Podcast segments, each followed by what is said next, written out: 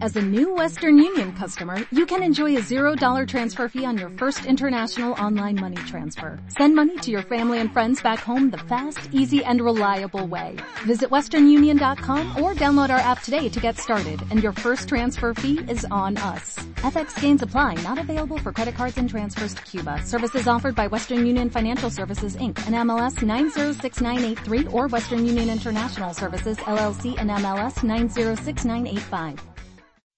A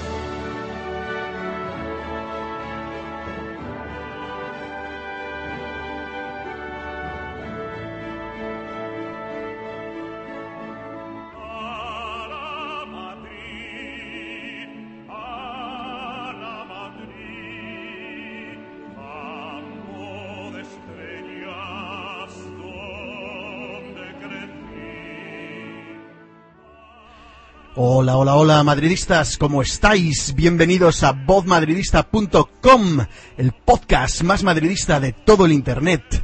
El único podcast que se permite el lujo de acudir al Bernabéu en pijama a comer pipas de las de sal gruesa incrustada en cáscara. El archivo sonoro que regresa del parón navideño recargado de madridismo sin etiquetas, sin el peso de los polvorones ni la artificial euforia del champán. El podcast que proclama la universalidad del madridismo desde la admiración por la libertad individual de cada madridista, para vivir su pasión de la forma que mejor le parezca, porque, como decía Ortega, yo soy yo y mi circunstancia, y nada hay que valore más que la libertad, no permito imposiciones sobre el uso que doy de ella y por tanto no reconozco a nadie el derecho a proyectar sus neuras sobre cómo elijo ejercerla. Teniendo esto presente, tampoco juzgo a quien quiera juzgar, a quien desee especular sobre motivos, a todo aquel o aquella que guste de generalizar o a los que encuentren placeres ocultos elucubrando acerca de lo que hago yo con mi madridismo o cada cual con el suyo. Vivimos en una sociedad abierta y transparente y sabéis que me encanta que así sea.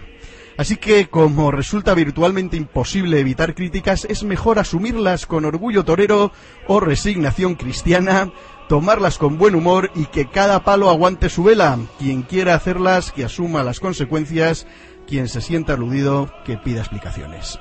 En fin, que este es el podcast número 16 de la segunda temporada de BoMadridista.com y el primero del año 2012.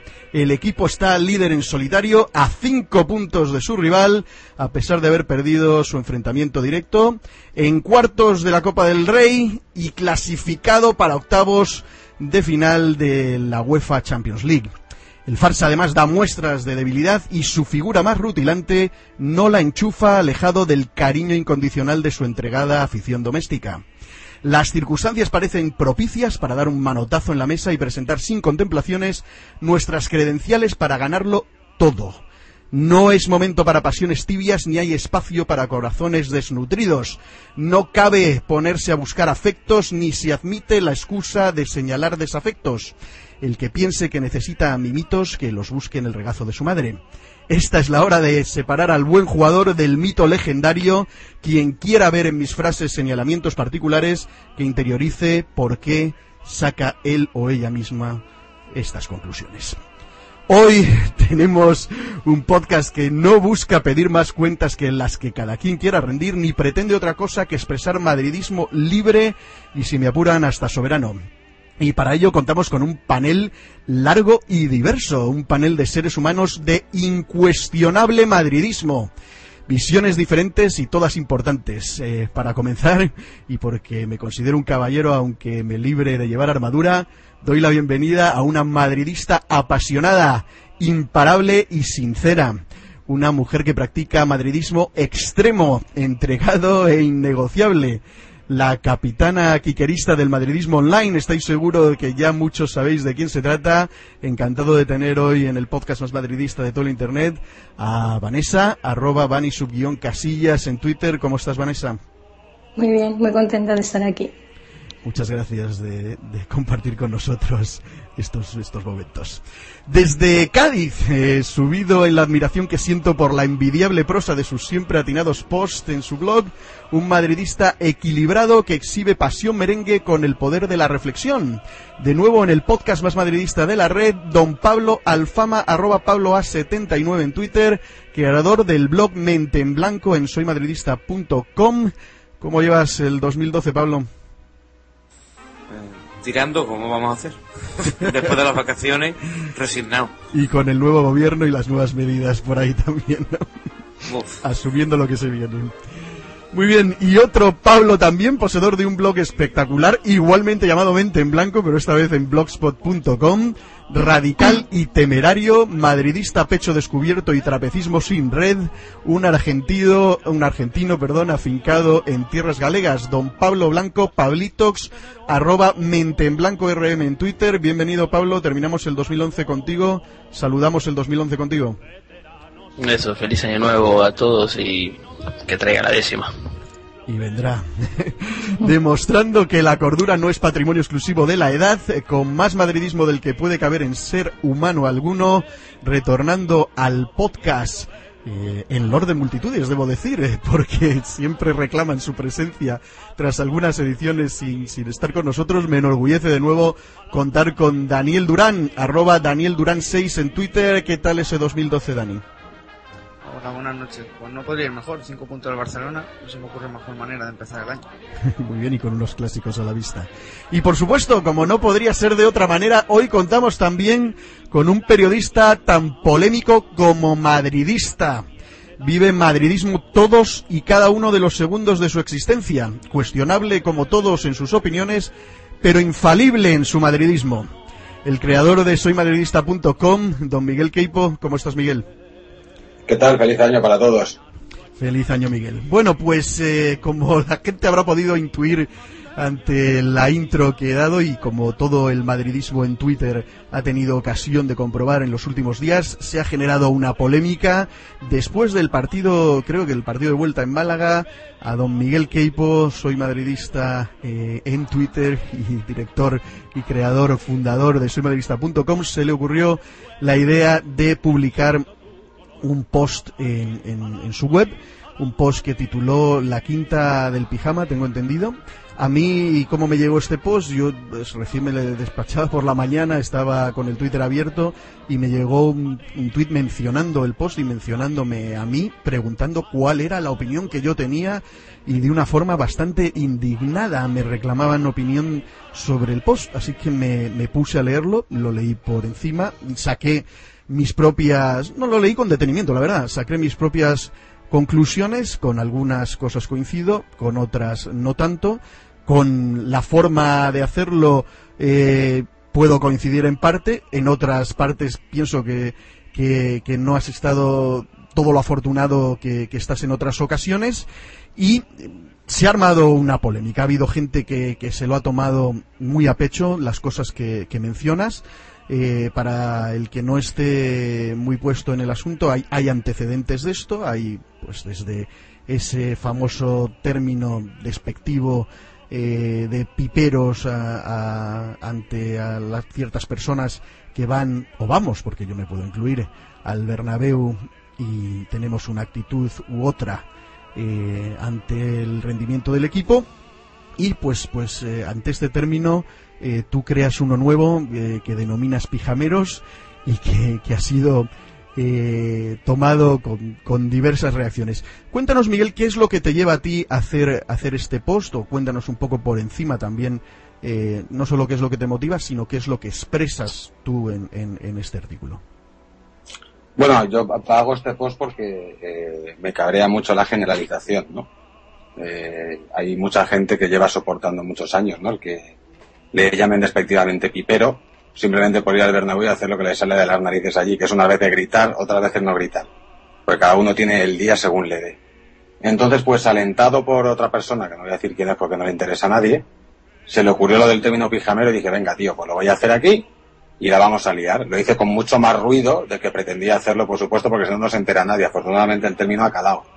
Lo que sí me ha sorprendido, desde luego, es que mucha gente se le haya tomado pecho cuando, lógicamente, no va por ellos. Es decir, a un tío que defiende al Madrid a capa y espada y está defendiendo a su equipo hasta la muerte, en cualquier circunstancia yo no puedo entender cómo se da por aludido cuando le llamo pijamero. Cuando un pijamero es el tío que le dices, oye macho, vente al Bernabéu y siempre tiene una excusa que es mentira. Repito, que es mentira o es una excusa para no ir.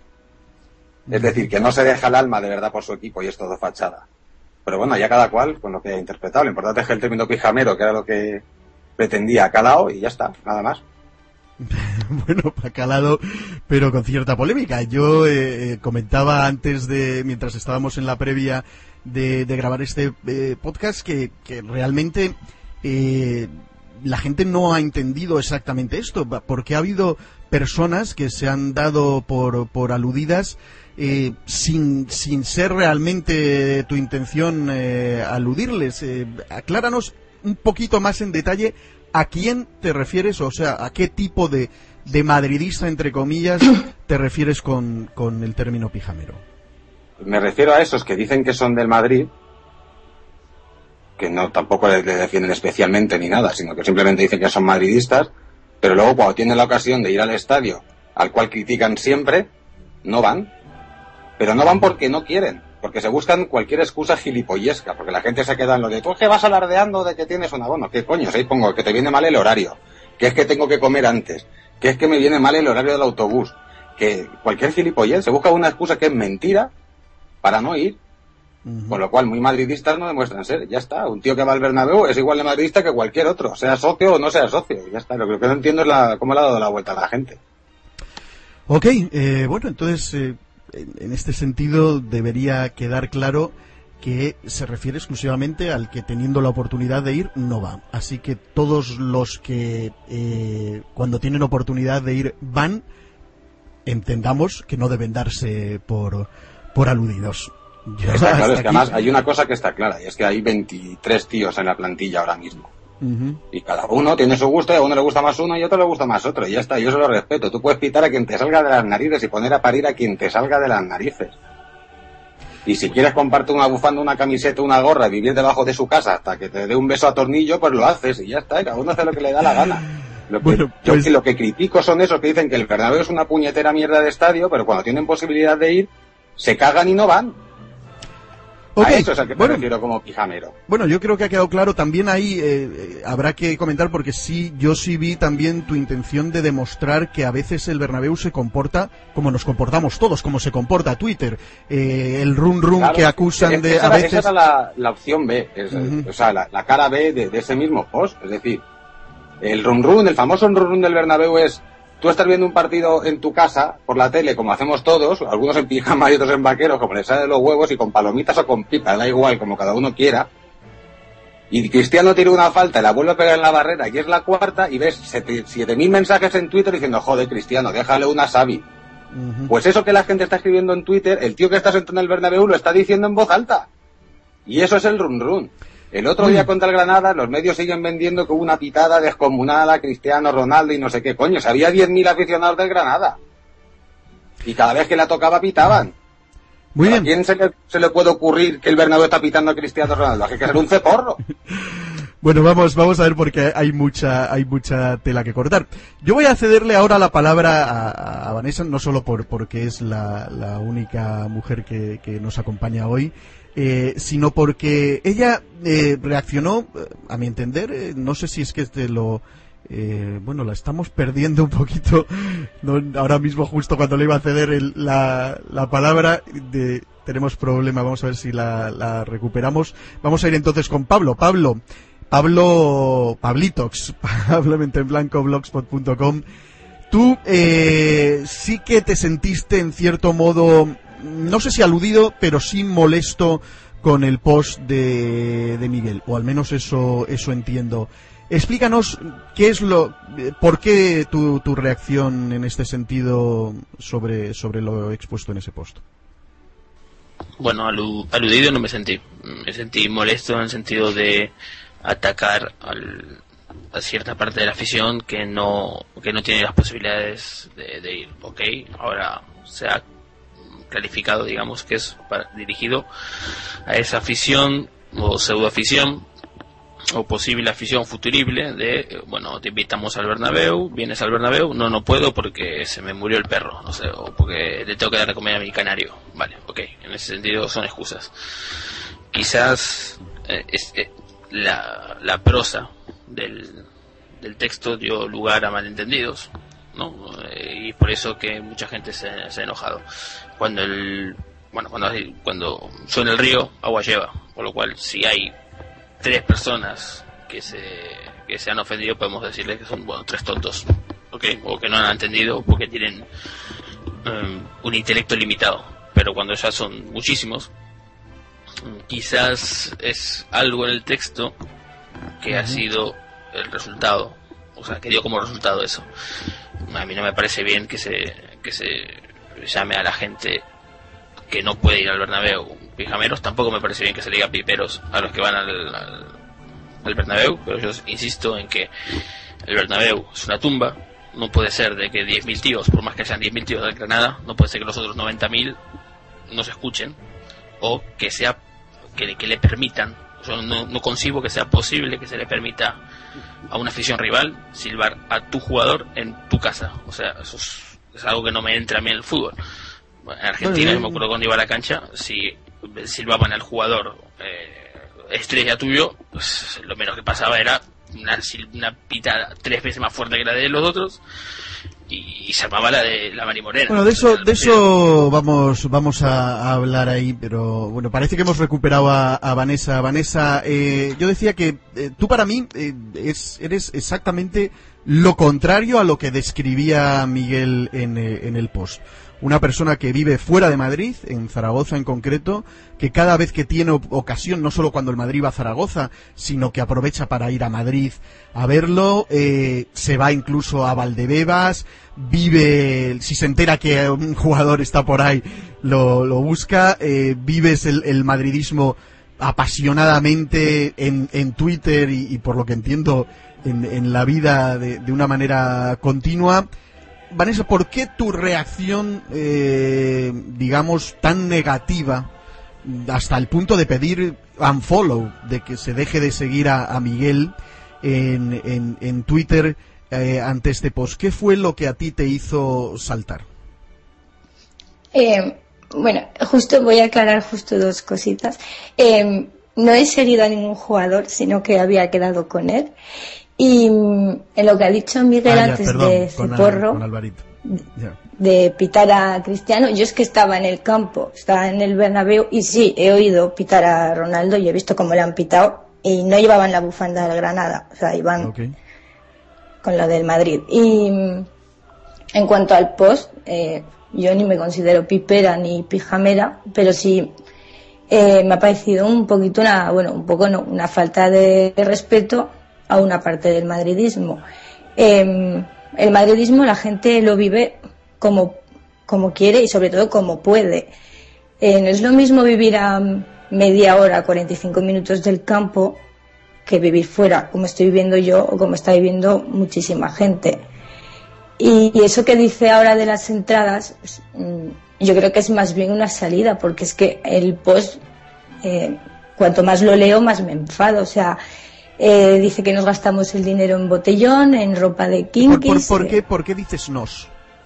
¿Por qué te sientes incorporada dentro del Porque yo del calendario que tiene el Madrid iré cinco veces. Lo- las demás veces me toca verlo en casa. En pijama no, porque me pongo la camiseta, pero me toca verlo en casa. Decir que lo vemos gratis en casa y no ayudamos al equipo, ¿en qué? O sea, Claro, que yo, sea yo- por el push. yo ahí, yo es donde veo, yo ahí es donde veo un poco el, el- el- el fallo en- en- o el por qué la gente reaccionó así, porque todos hemos hecho algo de, de pijameo en alguna ocasión. Yo de hecho, pues, pues lo hago prácticamente todo el año, porque aunque soy socio y abonado, pues lógicamente vivo muy lejos y me toca a veces verlo. Yo pago mi DirecTV para ver Liga Española, pero a veces no hay, me toca ver en streaming. Entonces, como él, se describen ciertas cosas y todos en algún momento, y estoy seguro que el propio Miguel en algún momento ha hecho algo de eso, pues a lo mejor en algún momento nos hemos sentido pijameros y por eso quizá se haya se haya uno asu- asumir, porque yo en serio, yo insisto,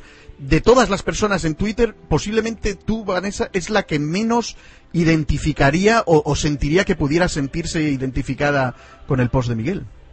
Vale, pero yo sinceramente pienso que es una rabieta que se ha tomado por el, por el hecho de llamarle pipero, trolero por su blog y tal. Y yo he dicho, sí, le he llamado estúpido y trolero, pero Joder. lo mismo que le he llamado, se lo, se lo puedo explicar. O sea, no se lo he llamado por llamárselo o tal. Y yo no he pedido un follow, yo he dicho que yo sí se lo hacía. Yo no he pedido un follow para nadie. Bueno, pues has dicho. Yo, yo leí un, un tuit tuyo, a lo mejor aquí ahora interpreto mal yo diciendo unfollow para, para Miguel. Pero bueno, ok, ya hemos visto tu posición. Vamos a ir a, a- a posiciones ya no tan extremas. Comenzando por, por Pablo. Yo te he definido como una persona Pablo Alfama, como una persona que demuestra cordura y reflexión en sus posts y tú hiciste un post aclaratorio, en cierto modo, o explicativo de, o reaccionando a, las, a las múltiples reacciones que viste en, en Twitter. Y una de las cosas que decías, yo recuerdo particularmente, es que hay veces eh, que, que la gente dice, confunden pitar a, a- a Cristiano por porque falla una falta, porque se obceca con algo, a estar diciendo que pedimos que, que se vaya Cristiano eh, o que lo vendan. Eh, siempre se buscan extremos. ¿Qué, Pablo, tu, tu reacción al, al- aparte de, de lo que eh, explicaste en tu post, pero para aquellos que no lo hayan leído, tu reacción ante el post de Miguel. Bueno, yo me encontré con el, con el percal mm, recién llegado del trabajo y vi una serie de comentarios que me llamaron mucho la atención. Pasé a leer el, el post de Miguel, que no lo había leído, porque claro, ya digo que estaba trabajando. Y realmente tematizaría sobre lo, lo que has dicho, que lo- mi post era, digamos, un poco llevándole la contraria a él. Es decir, porque tengo que decir que yo respecto al post de Miguel, estoy de acuerdo más, curiosamente, más en la forma que con el fondo. Y lo, y lo digo bien, porque la, la forma sí la entiendo perfectamente. Es decir, nosotros, y me pongo yo el primero porque yo lo hago, cuando criticamos la actitud del Bernabéu, estamos cayendo siempre en una generalización. Independientemente ya de que se pueda considerar broma, ofensivo, o de la manera que sea, el término pipero y todas estas cosas, cuando yo critico al Bernabéu, estoy generalizando. Entonces, no me, pa- me parece lógico que si se va a criticar una postura contraria también se haga generalizando y luego entraría por lo como estamos diciendo quién se puede dar por aludido y quién no pero pero si para los que no somos de Madrid o los que no vamos asiduamente al Bernabéu tiene que ser una ofensa el término pijamero entonces el término pipero tiene que ser una ofensa para todos los madridistas socios y abonados y yo creo que no es eso luego ya con el fondo en sí sí que le llevo la contraria en algunas cosas. Yo pienso que no es lo mismo eh, el hecho de lamentarte en tu casa que el hecho de dirigirte directamente al jugador, porque cuando tú pitas te estás dirigiendo al jugador. Yo pienso que, que ahí hay cosas que, que con las que no estoy de acuerdo con él del todo. Muy bien. Pero con la forma ya digo que sí. Último panelista para entregar nuestra opinión a este respecto. Dani, tú leíste el, el post. eh, ¿Qué opinión tienes de toda esta polémica que se ha generado? A ver, sí es verdad que yo estoy en contra de cualquier adjetivo o palabra que, porque entiendo que es, es una forma directa o indirecta de dividir quizá la afición y creo que es lo que menos debemos de hacer ahora. Sí es verdad que yo también soy uno de los que pide más emoción, que apoya más al Bernabéu, pero es una opinión personal. Igual que el que va al campo, si quiere y como paga, puede pitar y hacer lo que le dé la gana. Entonces, también, yo leí el post debido a que se- lo que se generó en Twitter y sí es verdad que lo vi un poco exagerado todo lo que se montó, ¿no? Porque yo creo, si alguien quizá debería de sentirse no culpado señalado por ese post, sería a lo mejor los que vivimos aquí en Madrid, ¿no? Que tenemos más posibilidad de ir al campo y quizá no vamos. Pero personas que viven a cientos de kilómetros, que viven en otro país, que viven en otro continente, entiendo que no se deben de sentir identificados por eso porque en ningún momento se critica el no ir al campo, sino el tener la posibilidad y no ir, ¿no? No critica a los que no van nunca, sino a los que pueden ir y no quieren.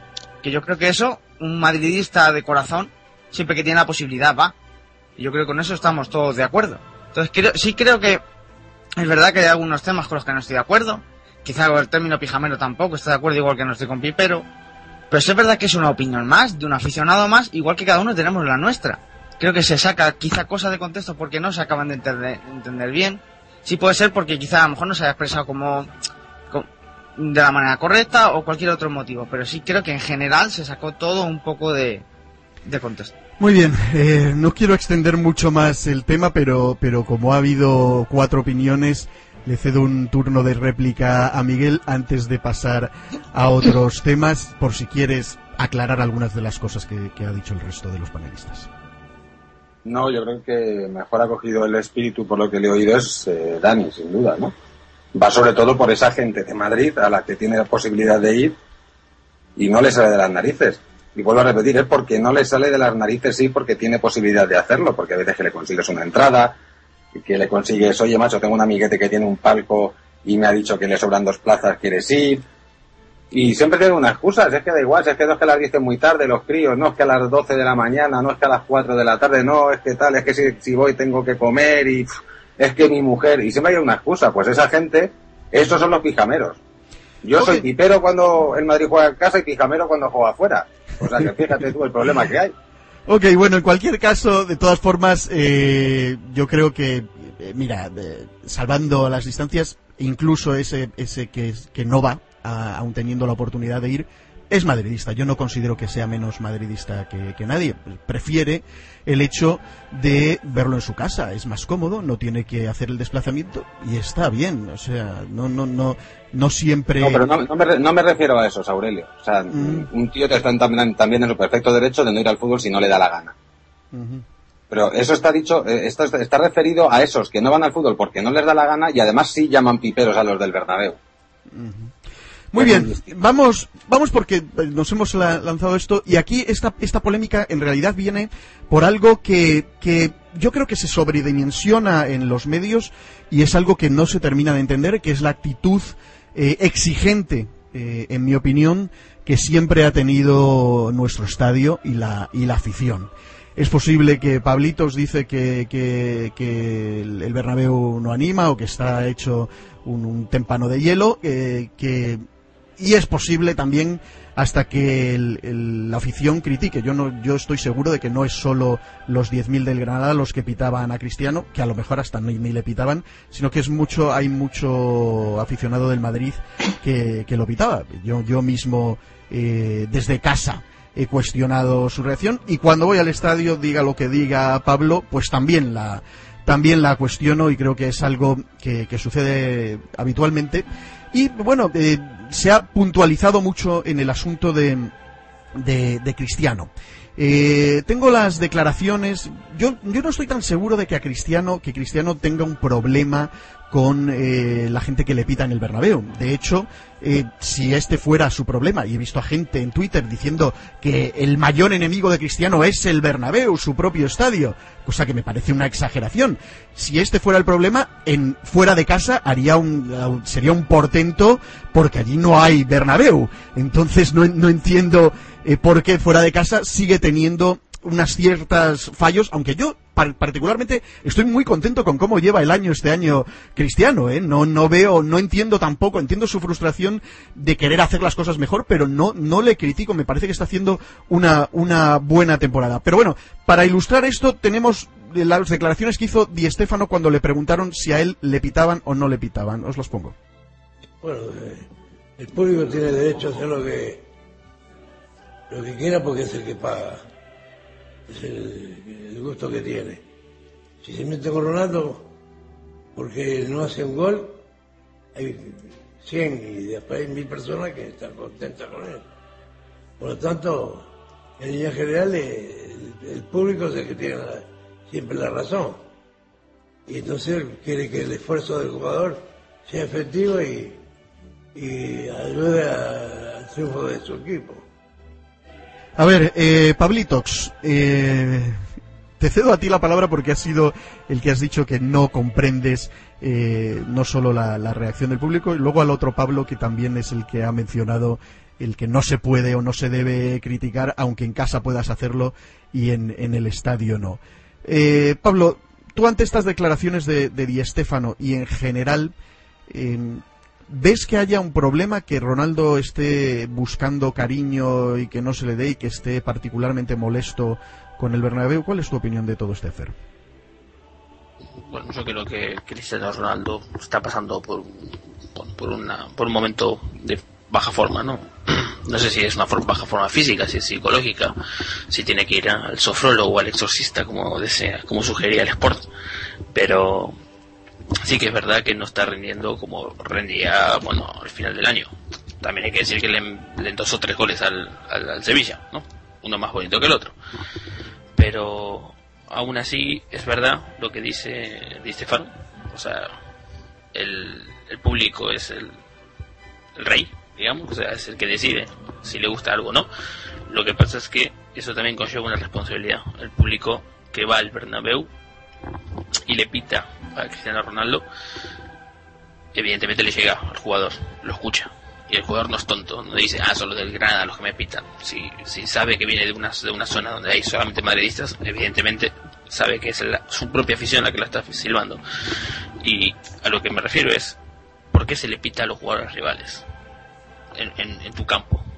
Para, para ponerlos nerviosos, para que sientan la presión, para que sepan que no están jugando, para que no jueguen cómodos. Bueno, pues si se le pita a Cristiano Ronaldo, su afición, en su estadio, lo único que va a hacer es empeorar la situación de Cristiano Ronaldo.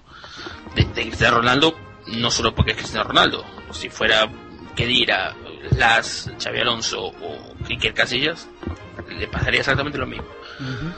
Te están silbando tus propios aficionados dices, ¿por qué cojones le pasa a esta O- gente? ok, sí, O sea, pu- puede, puede que estemos de acuerdo, pero se ha concentrado mucho en Cristiano. Yo, he, yo he pitado a Las, he pitado a, a Raimundo y todo el mundo, no particularmente a Cristiano, y a Cristiano, y a Cristiano también, eh, pues porque cuando veo algo que no me gusta, lo, lo expreso.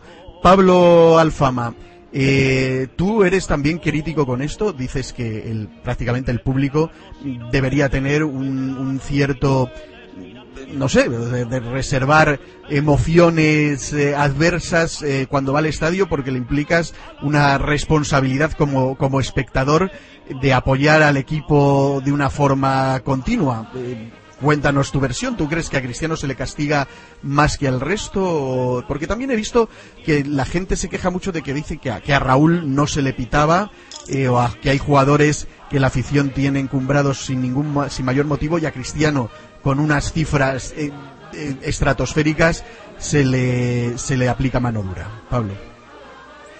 No, yo te matizaría primero que yo no digo que sí se pueda criticar en casa o en el bar y no se pueda criticar en el estadio. Lo que digo es que no me parece lo mismo, porque el efecto no es el mismo. Es decir, cualquier cosa en la vida se puede criticar. Pero en, en el estadio pienso lo mismo que dice mi tocayo, ¿no? Creo que cuando tú pitas a tus propios jugadores, el efecto que estás creando normalmente va a ser perjudicial. Y yo lo miro desde, desde ese punto de vista. En el caso concreto de Cristiano Ronaldo, a mí sinceramente todos estos temas me parecen una bacala tremenda.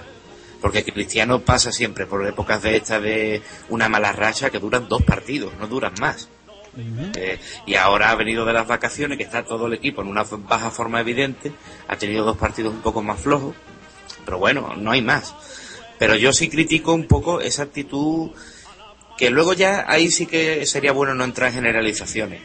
Porque se puede hablar porque el, Bernabéu es a veces un estadio frío y, yo eso lo tengo discutido muchas veces con Miguel y con la gente de Soy Madridista, con, con, con los argumentos de que si la edad de muchos socios, que si demasiados palcos VIP, las cosas normales que se dicen en estos casos. Pero yo sí he pensado siempre que ahí en, en Madrid, no ya en el Bernabéu, sino en la ciudad, hay un determinado tipo de público que se da también en los toros, por ejemplo, y que es un, como decía un compañero Richard, eh, parece ya que, que tienen como un tic con el tema de la exigencia. Se han creído tanto ya ese papel de exigente que ya se convierten casi en una caricatura. Y en ese sentido yo creo que hay algunos jugadores, y eh, como por ejemplo Cristiano, que por su forma de ser, su forma de vestir, eh, son candidatos número uno a que determinado grupo de la afición le pite. Como también pasaba antes, pues por ejemplo, con el otro Ronaldo, que era un juergas, ¿no? Pues. Bueno, pero Sí, y Guti también era un juergas y se le tenía cariño. Bueno, también se le pitaba. En realidad, yo creo que se pita casi todos. Miguel, eh, yo quería que tú nos comentaras desde el punto de vista de un medio de comunicación. Porque yo sí vi, por ejemplo, el- la portada de As, eh, justo con las declaraciones de Di Stéfano, metiendo, la noté un poco cizañera. Me da la impresión de que este asunto de, de si hay pitos o no hay pitos, realmente es algo que se quedaría más o menos en el olvido, pero que hay ciertos medios que lo aprovechan para, para meter una cizaña exagerada. Y mira, nos acusan, o yo, yo sí me incluyo, yo, yo me considero pipero. Yo, yo soy de los que va al estadio y compra pipas y, eh, y cuando veo algo que no me gusta critico, ronroneo o hago lo que, lo que me da la gana. También cuando veo me emociono y, y- y empujo y insulto al Barça y, lo que haga falta yo voy al, al, al estadio eh, también a descargar pasiones hacia mi equipo y hacia el contrario y hacia el árbitro en ocasiones y hacia otros espectadores también. No hay no hay problema. Pero pero sí quería que nos mencionases tú que precisamente has estado en AS eh, no no por por, por eh, señalar a este medio en concreto pero creo que se ha, se ha sobredimensionado y de hecho eh, si nos acusan a, a los que yo están usando ese término despectivo los piperos de que estamos influenciados por lo que dicen estos medios y por eso pitamos a ciertos jugadores yo creo que se produce también el efecto contrario. Son los otros los que critican a, los que pitan los que sobredimensionan haciéndole el caldo grueso a estos medios que quieren meter este tipo de cizaña. Mira, yo llevo 25 años como socio y un par de más yendo al Bernabéu. He visto al Bernabéu pitar a Juanito, pero unas broncas espectaculares. He visto al Bernabéu pitar a Michi, pitar a Martín Vázquez, pitar a Redondo, pitar a Zidane, pitar eh, a Ronaldo, pitar a Beca, pitar, he visto pitar a todo el mundo, macho. Y eso es lo más normal del mundo en el Bernabéu, de siempre, que no es de ahora, ni acomodaticio, ni leche. La gente va al fútbol y hace lo que le pide el cuerpo, porque es lo que siente por su equipo. Lo que yo no concibo es que un medio de comunicación lleve a portada que hay X público que no son participantes de la fiesta del fútbol en sí, como deportistas, que, que, que están en contra de no sé quién. Pues lo que habrá que, será, lo que habrá que hacer será analizar qué le está pasando a Ronaldo, pero no decir que la gente está enfadada. Sí, no, Me no, vamos, yo- no, de ahí han hecho que hay divorcio entre la afición y Cristiano.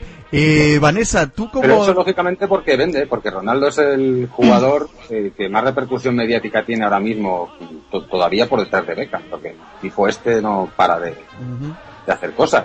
No, no, Pero pues mí- lógicamente tú pones a Ronaldo en la portada y puedes vender lo que sea, que ese periódico se va a vender, porque hay mucha gente todavía que va al, al, al kiosco y elige el periódico que va a comprar según la portada. Y más en un deportivo. Que la línea editorial tampoco tiene unos matices aquí descomunales. Si tú eres de Madrid o del Madrid vas a comprar el AS o el Marca, y si eres culé vas a comprar el Sport y el Mundo Deportivo. No, no te vas a salir de esos dos, pero la línea editorial en, en todos los casos es muy parecida, con lo cual te guías por la portada. Vanessa, ¿tú de verdad crees que, que Cristiano eh, le está afectando esta supuesta falta de cariño o es más amor propio que él siente que las cosas no le están saliendo eh, como quieren? Se criticó mucho que no que no celebrase el gol eh, creo que fue al, Granada, el quinto gol que, que metió, ya con algunas personas que habían abandonado el estadio. eh, y, y se le echó un poco en cara de que eso era una reacción contra el público. ¿Tú lo ves así o será más una reacción por amor propio de, un- de una persona que es perfeccionista y que no estaba muy contenta con, con realmente su rendimiento? Ha celebrado se le hubiera criticado igual. O sea, se le critica por todo. O sea que quizás sí se enfade consigo mismo. Su peor enemigo es él mismo, ¿no? Y en cuanto a la gente que está en el campo, pues yo qué sé, yo si veo que mi equipo no, no lo consigue o que un jugador no llega a meter las faltas o algo, yo creo que le ayudarás más animando que pitando o comiéndote las pipas. Bueno, esa es tu opinión. Yo la verdad es que no estoy exactamente seguro. No, no soy muy partidario de, de los cariñitos. Y es más, se critica mucho al Bernabéu por criticar y sin embargo no critican a Mou que seguro que les mete unos carajazos en el descanso, cosa fina. Y eso lo hace, porque yo no me creo que Mou en el descanso del, del Granada o del Málaga eh, llega al vestuario y les dice, no os preocupéis, lo estáis haciendo bien, eh, os voy a tratar con cariño, sois unos tíos guay, ya, ya veréis, no, seguir animados y tal. No, estoy seguro de que les mete un, un carajazo diciendo, y no sé si con Red Bull o sin Red Bull, diciendo, esto es una basura, ¿qué coño hacéis? Esto no, no tiene ningún sentido, a ver si, si reaccionáis carajo, o si no, me cago en, en- en la madre de todos vosotros. Eh, y Vale. si- lo puede hacer Mou y no lo puede hacer alguien en el estadio que está viendo exactamente lo mismo que Mou. Pero no es lo mismo eh, 80.000 personas que sientes el calor de 80.000 personas que no 80.000 personas pitando, o sea... Joder, pero es que si las personas no le pitaran, yo diría, cuando Mou me viene con ese caracazo, le diría, pero si la gente me adora, si pitan incluso cuando la lanzo a la grada. O sea, no pitan, Pues sino que pitas me al aplauden. final, como que no estás contento Yo- y ya está, yo- pero yo- en la hora y media les echas una mano si no lo consiguen. Bueno, eh, ahí- yo, yo, yo soy de la opinión que son los jugadores los que tienen que echar una mano a que se anime el, el estadio en cualquier caso. Dani, eh, nos falta tu opinión al respecto de este asunto de Cristiano. ¿Cómo, cómo le ves? ¿Le ves que está con un problema de, afectos en plan del bosque? ¿O, le ves que hay, como hemos expuesto también algunos aquí, eh, que tiene algún problema de, rendimiento y que él no está muy contento con, cómo está rindiendo? Yo lo que sinceramente creo es que él mismo debería ser un poco más inteligente. A ver, para empezar, la gente no le pita por fallar. Yo no recuerdo que la gente le haya pitado a Ronaldo porque haya tirado puerta y se le haya ido fuera. Yo creo que lo, lo que la gente le, le pita o le critica, si es que, macho, si has tirado 10 faltas y ninguna te ha salido, deja alguna a un compañero. O simplemente, en vez de tirar a puerta, centra ese balón.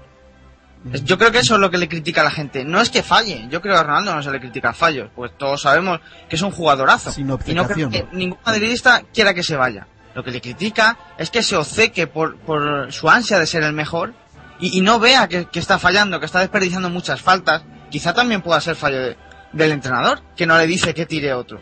Pero yo creo que la gente no le pita los errores. Y si es verdad, haciendo un poco de autocrítica, pues es verdad que yo he criticado y critico a Ronaldo cuando falla como a cualquier otro.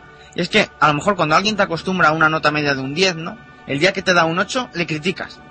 Y a lo mejor ese momento es en el que tenemos que parar a pensar y decir, joder, me está dando un notable, me está dando un 8.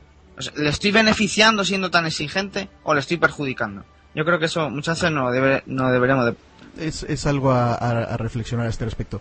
Bueno, han aprovechado esta pseudopolémica que yo creo que se crea un poquito artificialmente, que se mezcla un poco de, de- autoestima de- del propio Ronaldo eh, con, con algunos pitos o alguna crítica, y han lanzado por ahí el extraño rumor, yo he leído en Twitter, no sé si salió en algún medio, de que el City prepara el ofertón de Silva, Silva Masagüero a cambio de, de Cristiano.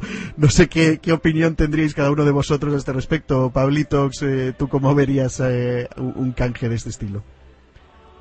Tentador por lo menos. Ah, tentador. Hombre, a mí esos dos jugadores me gustan mucho, pero bueno. Cristiano Ronaldo es un jugador que te puede dar ligas, te, te garantiza 40 goles por, por temporada. Son muchos goles. eh, esos goles tan, tan trofeos. Esos goles, hay que ser realistas. Estamos hablando del segundo mejor jugador del mundo o, o primero, como lo quieras ver. ¿no? Uno le parecerá Messi, otro le parecerá Cristiano Ronaldo. A mí me parece que es Messi el mejor del mundo. Después me parece Cristiano Ronaldo, pero abruma- abrumadora diferencia del tercero, que no me parece que sea Xavi, ni mucho menos. Eh, de todos modos, yo creo que el Madrid no necesita a Silva, particularmente, porque no lo veo adaptándose a este a- al estilo de juego del Real Madrid. Aunque bueno, como es un excelente jugador, se puede adaptar perfectamente, pero no creo que haga falta. Un jugador como Agüero, quizás sí, solo habíamos discutido en otros, en otros podcasts, a mi abuelo me parece un jugador espectacular y, y me parecería que sería una buena incorporación para el Real Madrid, pero no por Cristiano Ronaldo. Me gustaría verlos a los dos juntos. Muy bien, yo no sé si el resto queréis ahondar eh, en esto, eh, pero igual quisiera que, que vayamos hablando también ya de un poquito de- del rendimiento del equipo en los cuatro partidos que hubo desde el último podcast, empezando por el partido de Sevilla, que nos dio el, el- el liderazgo, bueno, habíamos, estábamos empatados a puntos por el asunto aquel del partido más, partido menos, y eh, eh, después el retorno de las vacaciones, con lo que para mí es lo más determinante de todo, que es la lesión de Di María, que era el jugador que estaba marcando unas grandes, unas grandes diferencias y, que de hecho en Sevilla para mí fue el mejor y fue un portento y un descubrimiento ponerlo a jugar en la posición de Ozil, tanto en el partido de ida contra el Málaga, que nos terminan salvando los turcos, que deben ser los que no celebran la Navidad, y por eso vinieron más, más los turcos, los alemanes, etcétera, Ozil, Benzema, eh, y Kedira, eh, particularmente Kedira, un portento de, partido también. El, partido del Granada, también muy extraño y, resolviéndolo con martillo pilón y el partido de vuelta en Málaga. Eh, ya que estamos con análisis, empiezo por Dani. Dani, eh, tu análisis de estos, de estos cuatro partidos un poquito por encima y si quieres ahondar sobre este asunto que yo no le doy mucho crédito al posible ofertón eh, de intercambio con el City, pues también.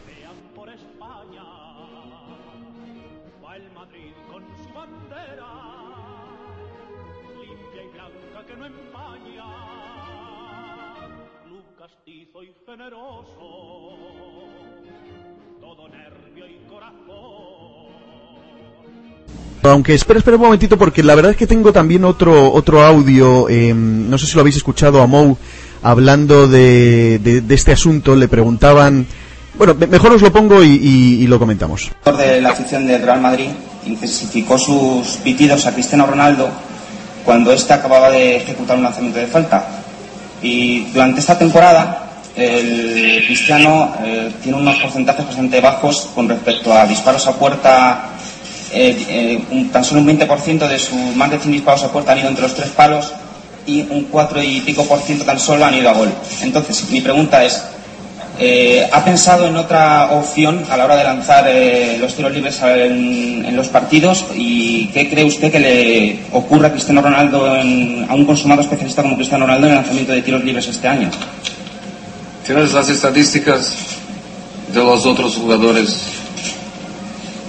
fundamentales en otros equipos que en cinco años no hacen los goles que Cristiano hace en un año.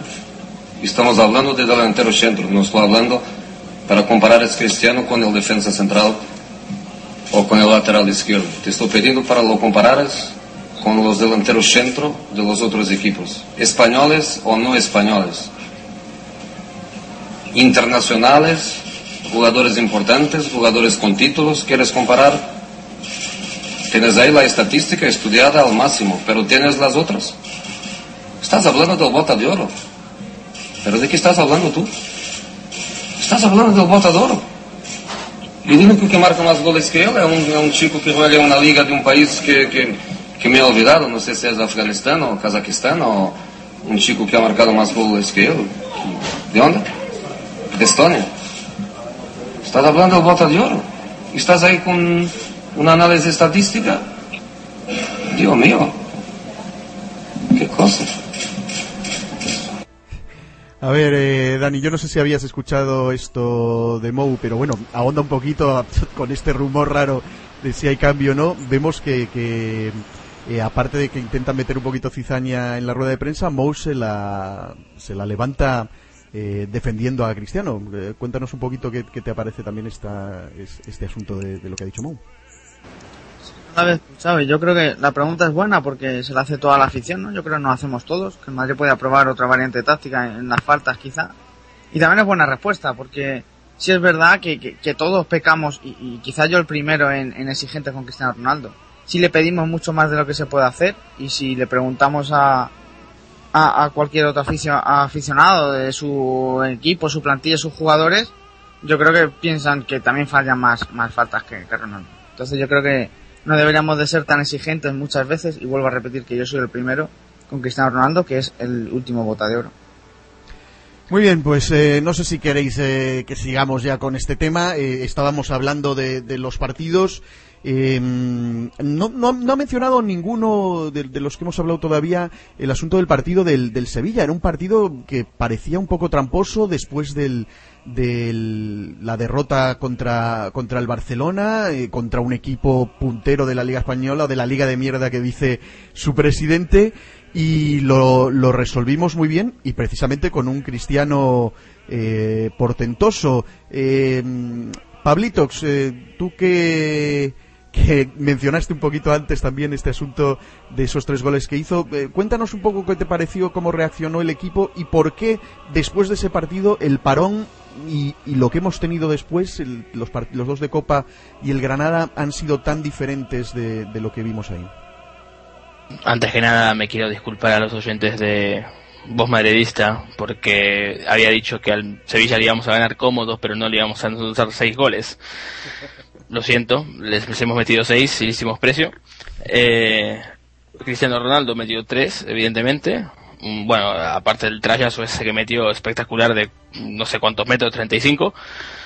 Es verdad que los barrimos del campo a los sevillanos. Eh, me pareció un poco raro, ¿no? Porque le- habían empatado al Barcelona con, con Iturralde jugando hasta el minuto 177, eh, etcétera, etcétera. Me pareció me sorprendió la victoria, me pareció contundente y, portentosa, como decías vos, con un Ronaldo pletórico completamente. Y un Di María que, se salió, eh, porque esa fue la gran sorpresa de ahí, poner a Di María a jugar en, la posición de, del teórico Zilkaka. Y, se salió dando esos pases que por eso yo, yo comentaba antes que una de las de los problemas que veo entre el Madrid de fin de 2011 al Madrid post-turrón o post-navideño es, ha sido esa lesión de Di María, ¿no? Sí, y, también la panza de Marcelo, entre otras cosas. Eh, sí, vamos a ver. la vuelta al trabajo fue muy dura para el, para el Real Madrid, sobre todo porque tiene jugadores como Xavi Alonso, que son más de, de un corte que tardan mucho en volver a coger el ritmo. Entonces, por eso que siempre Xavi tiene que jugar todos los partidos, ¿no? No es como un no es como Cristiano Ronaldo, quizás eh, Cristiano volvió mal de la cabeza, creo yo, que quedó mal del por para mí que sigue digamos consternado por el partido del, del Barcelona, me parece quizás está jugando lesionado, quizás es posible que esté tocado físicamente y esté jugando igual porque los quiere jugar todo. Eh, pero es verdad que está fallando, se lo nota un poco más ansioso, fallando cosas que no suele fallar, por ejemplo el, tiro de cabeza que falló contra el Granada, que me pareció increíble que lo haya fallado, fue como el del Barcelona, mm, son, son, son, jugadas que no falla él. Eso es lo que me sorprendió mucho. Muy bien. bueno, eh, vamos a seguir, vamos, porque hay que hay que darle también cancha al resto de los panelistas. Eh, Pablo, eh, Pablo Alfama esta vez. Eh, estas declaraciones de Mou defendiendo, defendiendo a Cristiano, estamos hablando del bota de oro, las estadísticas, yo mismo incluso caí un poco en el juego, yo pensaba que la estadística de lanzamientos de tiro libre de Roberto Carlos era mejor que la de Ronaldo y luego resultó que no, me demostraron lo contrario. Y, yo vuelvo a repetir, lo dije antes, que, me parece que no está haciendo una mala temporada, es más, me parece que está haciendo una buena temporada.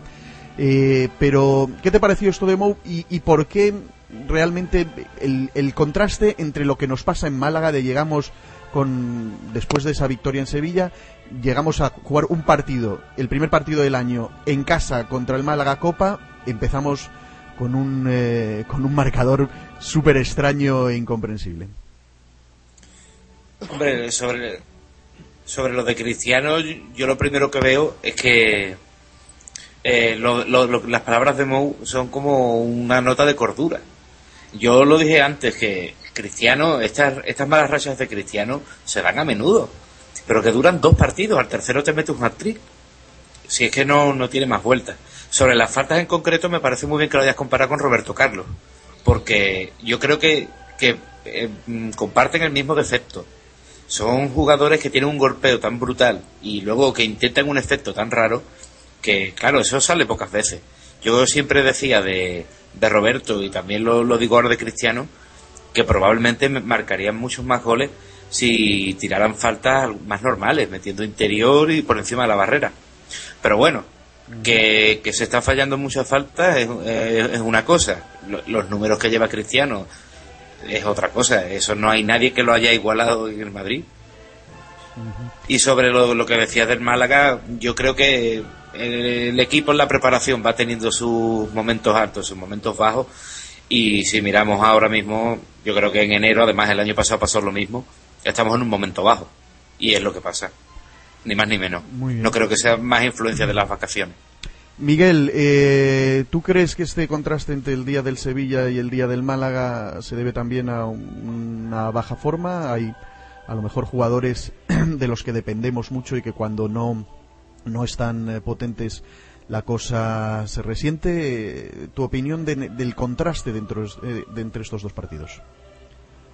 Bueno, yo creo que hay futbolistas a los que les cuesta más arrancar después eh, de un parón, ¿no? Como el que tenemos aquí en, España por las Navidades.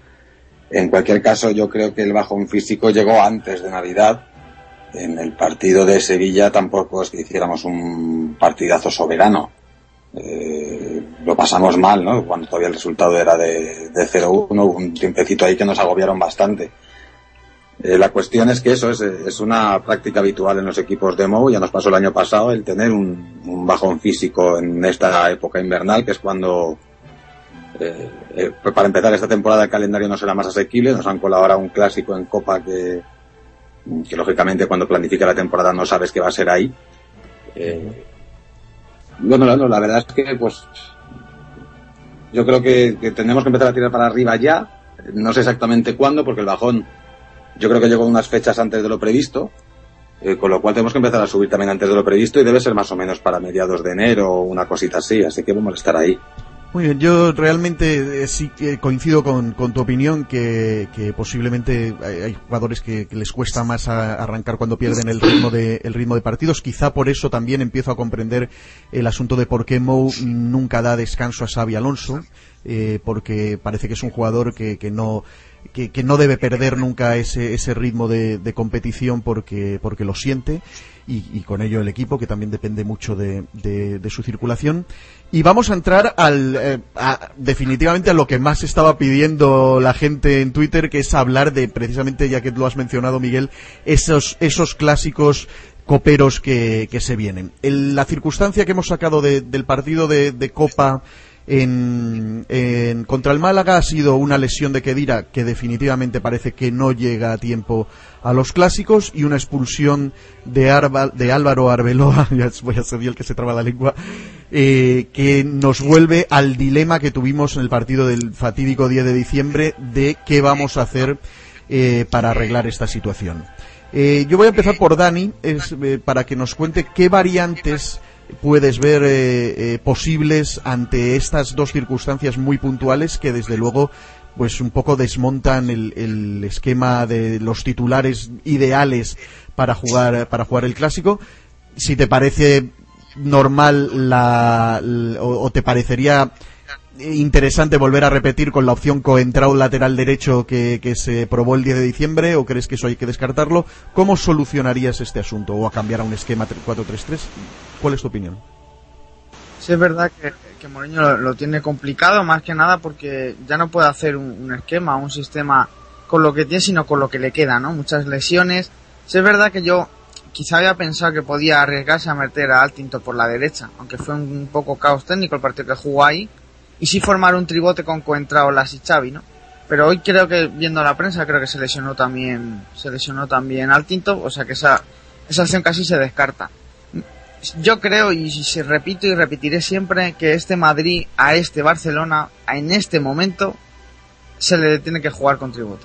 Yo creo que en el momento que no se juega con tribote se puede hacer quizá un buen partido, se puede marcar como la última vez, pero yo creo que el Madrid si no juega con tribote va a sufrir mucho con el Barcelona.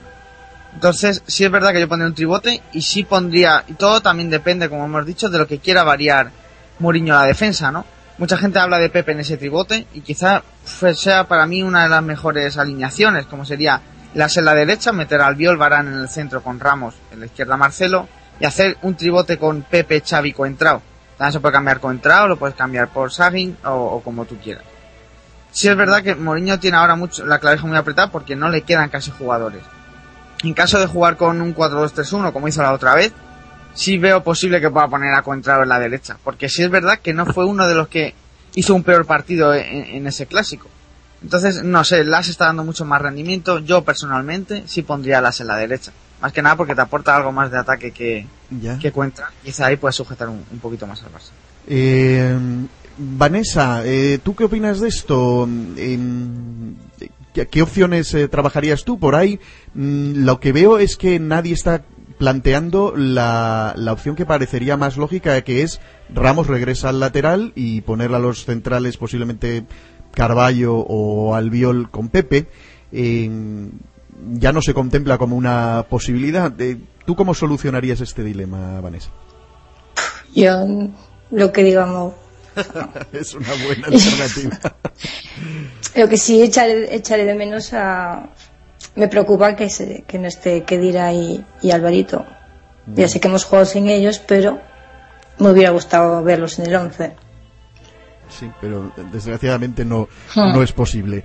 Pablitox, eh, ¿cuáles son las alternativas que a ti al menos más te gustan? De, de- dentro de las posibilidades, cambiar el esquema, no modificarlo, mover hombres. Opinión. Tribotazo al canto. No hay, no hay alternativa al tribotazo. Eh, es verdad que la baja de Kedira es, es crítica, es, vital, es uno de los jugadores más importantes que teníamos. Y además que tampoco tenemos muchos mediocampistas defensivos. que valgan la pena. Bueno, Sahin todavía sigue ahí en pretemporada. Eh, yo jugaría con Casillas en puerta, jugaría con Lasaña de Arrea a la banda, jugaría con los dos centrales, muy posiblemente con Marán y con Sergio Ramos. No pondría jamás a Sergio Ramos en la banda, porque, porque no. Por la izquierda pondría Contrao, a Marcelo.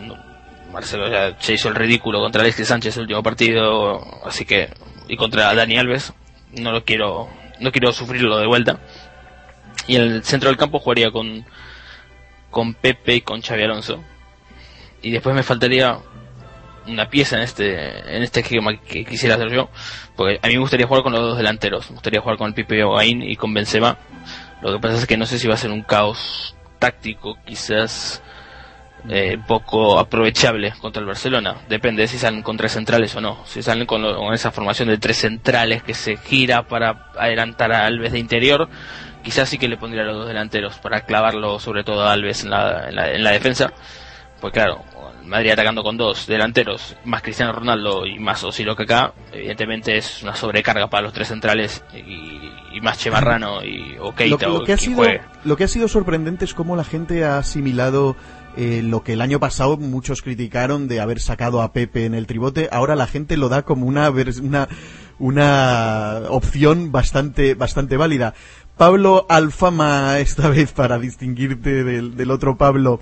Contigo he discutido en Twitter sobre la posibilidad de, de Sain o no Sain. Eh, yo puse, traté de hacer trending topic in Sain We Trust. Yo creo que si era el- fue el mejor jugador de la Bundesliga, debería ser un- una opción válida para jugar cualquier partido y este el mejor. Es más, de hecho, eh, tuiteé que yo recomendaría a Sain pedir la titularidad a, a eh, para con total seguridad si es que está con ganas de convertirse en un jugador legendario. Eh, ¿Cuáles son tus alternativas para, para estos clásicos? Ante, eh, realmente, el- porque si estuvieran los dos que está el lesionado y el sancionado, todos más o menos tenemos clara la alineación, pero ante esta adversidad o percance, eh, ¿cuáles son las opciones que más te gustan? Hombre, lo de Sahim a mí me encantaría, pero yo no lo veo viable ahora mismo. Y es, es un tipo que, que desde las navidades no tiene, no ha jugado nada y yo creo que no, no está todavía para esto.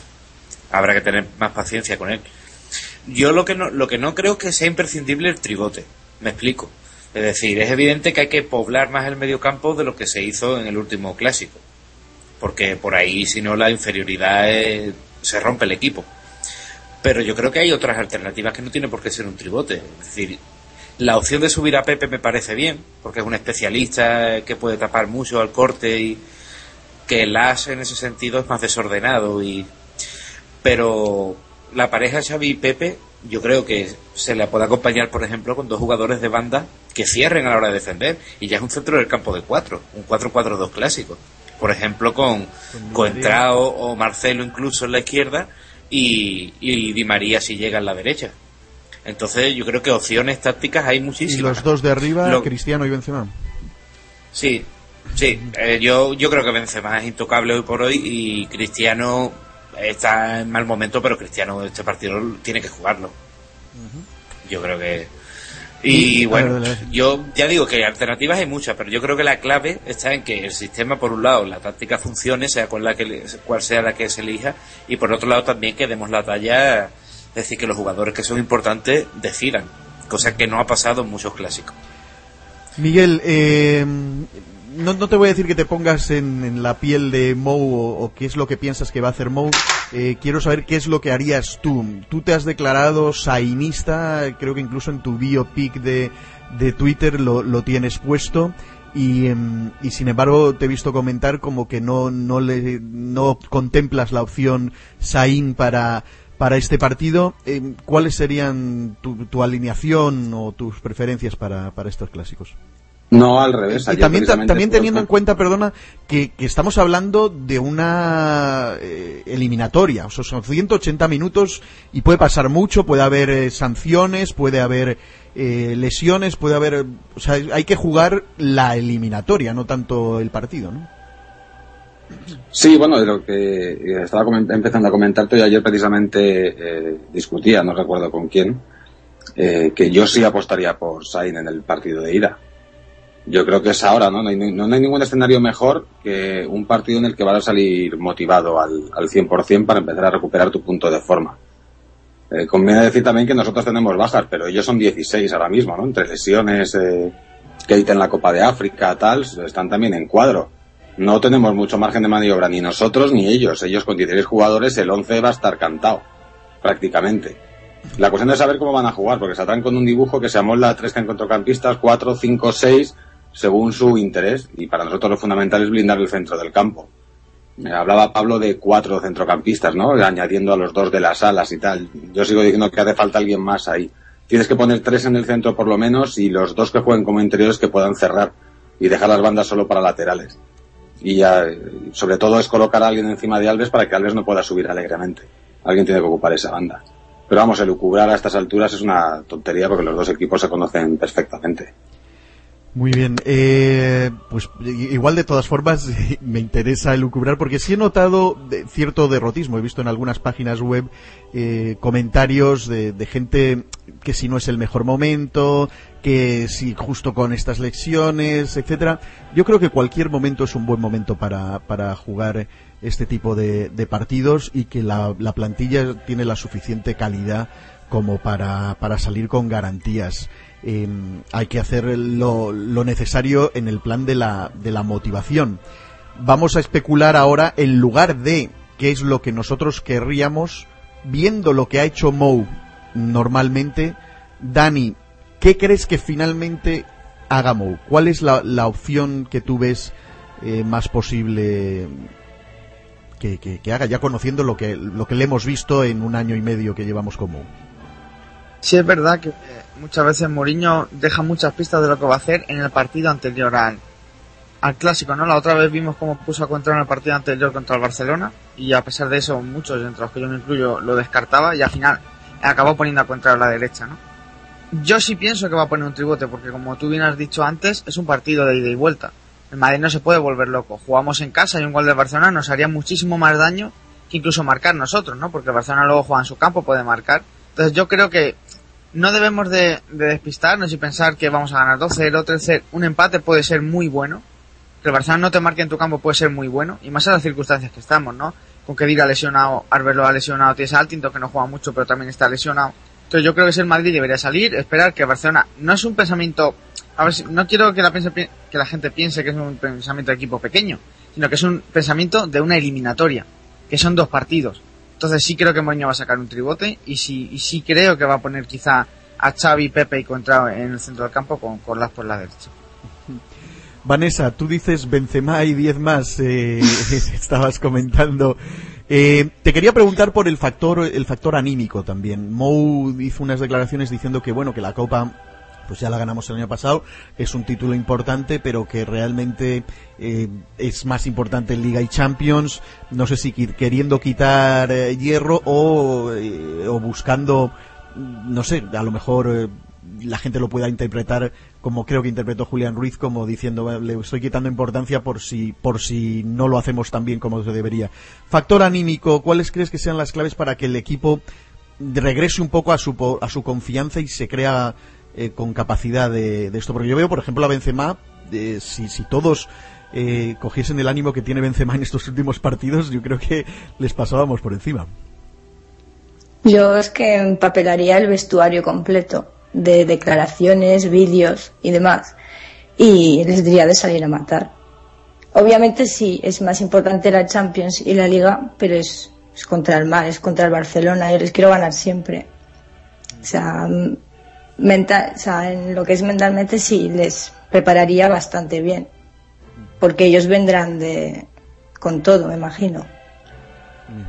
Pablitox, el, el partido este del Mallorca que, que está justo antes, mm, ¿crees que puede tener pistas? ¿Puede servir? Eh, es, un partido que desde luego no debemos no hay lugar a margen al error. El Barcelona creo que juega con el Betis, por ahí podrían no tenerlo tan sencillo como parece, pero no podemos reservar nada. ¿Ves como Dani que puedan haber claves para el clásico en lo que suceda en Mallorca? No, yo creo que el partido en Mallorca va a ser algo completamente mm, normal, o sea, en el sentido de que va a ser regular. O sea, Madrid saldrá con sus jugadores, eh, seguramente ganará el partido, o por lo menos va como claro favorito. No creo que se dedique a experimentar en ese partido Mourinho, sino que quizás reserve alguno que esté tocado.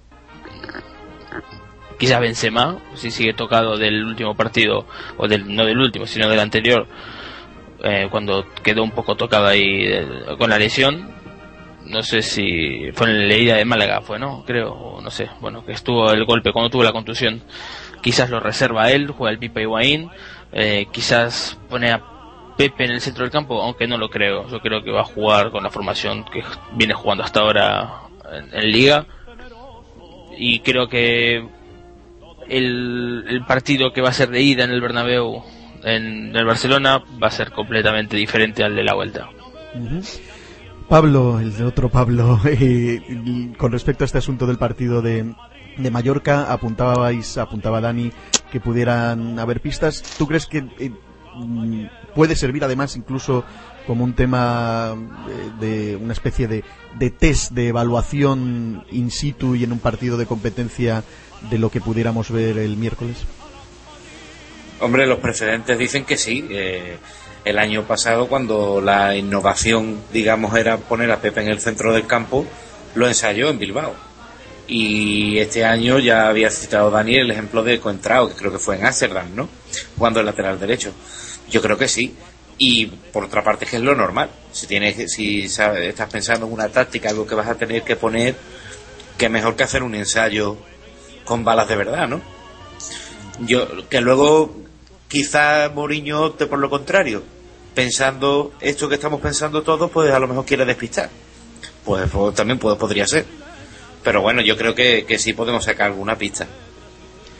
Muy bien, eh, Miguel, vamos a terminar contigo y ya vamos a ir también cerrando el, podcast. Em, no, quiero que te atrevas con, un pronóstico eh, de, resultado, eh, sí con, digamos, tratar de, convencer a la afición que, que, la veo de nuevo un poco, me pasa como con hace, con el año pasado hay, hay un, cierto escepticismo de, de, nuestras posibilidades.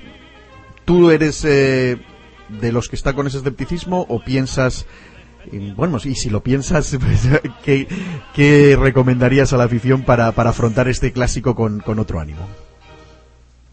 Yo lo que digo siempre, mis amigos son los que están en la sala de trofeos ahí encerraditos. Entonces, eh, ganar a estos a mí no me motiva especialmente en una liga y tal, pero en una eliminatoria son los que te ponen por delante y te los tienes que llevar puestos. Así que desde el minuto uno a la yugular, a quitándolos de en medio, que se le bajen los humos, a pegarles un palo moral, a que se queden sin esa copita que tanto les estorba, la copita de, nuestro rey, eh, a que sigan a cinco en, liga, a ver si, posible, si es posible que este fin de semana estén a ocho. Y ya está, ya nos cruzaremos en Champions, yo sigo diciendo que va a ser en marzo y a pegarles el estacazo definitivo para que se acabe la mentira. También sería volver a repetir un maratón, un maratón de clásicos. Mira, yo, yo voy a, voy a terminar diciendo lo siguiente. ¿Cuál es mi opinión con respecto a este clásico? Yo pienso que eh, si sale Nuri, yo pienso que Nuri se saldría. Pero bueno, salga quien salga, espero un cristiano brillante, un cristiano tapando bocas, yo creo que él, él está consciente del papel que debe asumir, lo decía al inicio, creo que él quiere pasar de ser un gran jugador, un enorme jugador, a ser un mito, una leyenda, y esta es una grandísima oportunidad para Cristiano. Creo que además el hecho de no haber estado tan fino y haber recibido, entre comillas, un poquito de, críticas, le va a servir de, de acicate también para, para, para romper con todo. Y espero ver a un gran cristiano en este en este en esta eliminatoria en general aquí y allá. Confío muchísimo en la forma física que tiene que tiene Benzema. Confío también en el en el baluarte que es Sergio Ramos en atrás le pongan en el lateral o le pongan de central. Y creo también que el ejemplo lo que sucedió en el partido de Málaga nos está demostrando que hay un cierto resurgir de un gran Ocil.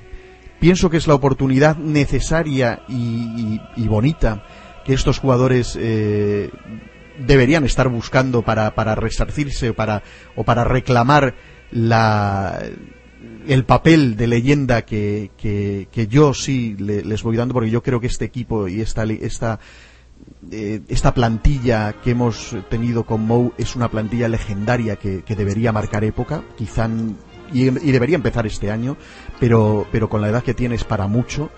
Y, y espero que este cambio de ciclo que vengo anunciando empiece a verse en, en, este, en esta eliminatoria. Porque además, el Barcelona de muy nuevo da muestras de debilidad. Señores, estamos a 5 en liga después de que ellos nos ganaran. Empiezan a volver a conformarse. Su único aliciente es el asunto de, de, tratar de hundirnos en la miseria. Y creo que además la estadística está para romperse y hay demasiados partidos de Guardiola sin perder con, en, el, en el Bernabéu y es el momento de que, de que suceda. En fin, que en cualquier caso, eh, quiero pedir disculpas a la afición por necesitar esperar hasta un día más al, al, al podcast. Eh, tuvimos unos problemitas técnicos que, no logramos solucionar. Quiero agradecer a todos los que me felicitaron el cumpleaños. Estoy eh, totalmente emocionado de las muestras de cariño que, recibí. Más de 300 personas, más de 300 eh, mentions felicitándome el cumple. De verdad que mm, me, dejasteis muy, muy abrumado. Y, quiero ceder un último turno de una ronda de palabras porque no, quiero dejar aquí el, el super monólogo a cada uno de vosotros para que enviéis el, el, el ánimo a la afición en este sentido. Voy a comenzar con Pablo Pablitox. Bueno, ya estuvimos hablando en el último podcast que hicimos el año pasado, no sé si te acordás en Navidad. Eh, yo creo que este año va a ser va a ser un año en blanco. Los segundos proyectos de Mourinho siempre suelen ser mejores. Por decir suelen ser es son mejores. Yo creo que la plantilla que ha confeccionado es maravillosa, con con los mejores jugadores europeos y con casi todos los mejores jugadores eh, sudamericanos. Eh, es una plantilla joven, quizás peca eso por experiencia, pero lo gana con hambre de gloria. Cristiano Ronaldo es, un- una bestia, es un titán, y lo único que quiere es ganar. Es 100% madridismo. Lo mismo digo para eh, Benzema, Higuaín, Sergio Ramos, Iker Casillas, eh, Ángel Di María. Son jugadores especiales, son, son más que cracks, nos van a dar muchas, muchas alegrías. Creo, confío, estoy confiante, como diría Cristiano, que vamos a ganarle al, al, Berna- al, al al Barcelona, este, este, esta eliminatoria de Copa del Rey y estoy prácticamente seguro que vamos a salir campeones del, de liga, estoy casi seguro, y yo creo que la Champions llegará, si no es este año, que creo que también va a llegar el año que viene. Yo estoy seguro que hay que confiar en este proyecto porque es Mourinho y es Dios. Dani, eh, confianza a la afición. Dale. Sí es verdad que, que cuando más desilusionados estamos ante un Real Madrid-Barcelona, mejores resultados tenemos, ¿no? Y yo quiero acabar con una frase, ¿no? Y es que no debemos dejar que ni las circunstancias ni nadie nos quite la ilusión por lo que creemos, queremos o disfrutamos. Solo es eso.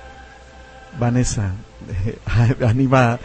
No, no sé si vayas a ir al estadio o no, eh, pero, pero cuéntanos, porque tú siempre tienes toda esta energía que, vital que, que manejas. Convence a la afición de, de las posibilidades del equipo. Nada, yo les diré que, que sigan confiantes, que el 13, 19 y 25 de mayo estaremos en Cibeles. Fenomenal. Pablo Alfama, eh, tu turno. Yo, yo confieso que después del partido, del último partido en Málaga, yo era de los que estaba un poco pesimista, pensando, uff, cómo está el equipo. Pero la verdad es que me, me he ido viniendo arriba, veo señales por todas partes. Este 2012 que empezó, empezamos ganándole al Barcelona en baloncesto, que por lo visto, no entiendo baloncesto, pero pas- no pasaba desde, desde, desde que Franco era cabo. Y yo lo, yo lo veo, lo veo. Eh, y soy optimista y pienso que va a ser una eliminatoria difícil, que van a, haber por los dos equipos muchas precauciones, pero creo que la pasamos. iba a ser un golpe moral importante. Y la afición en estos tipos de partidos, respecto a lo que hablábamos al principio, yo creo que eh, la afición en estos partidos no es sospechosa. Entonces, no hace falta tampoco animarlo, nada, que los socios vayan limpitos, que dicen que eso ahora es lo que hace falta y, y animar todo. Miguel, cierra esto, crack. Pero es que no hay que decir nada, que somos el Madrid, coño, que somos el Madrid, que esto no lo fulminamos sin pestañear, que le den morcilla, que se queden sin copa ya, en enero, a tu casa, al Nou Camp, ala, hacer pipí, a comer palomitas y hacer lo que te dé la gana, pero fuera de la copa, y a cinco, por lo menos. Señores, corran la voz. Siempre fieles. Coño, siempre.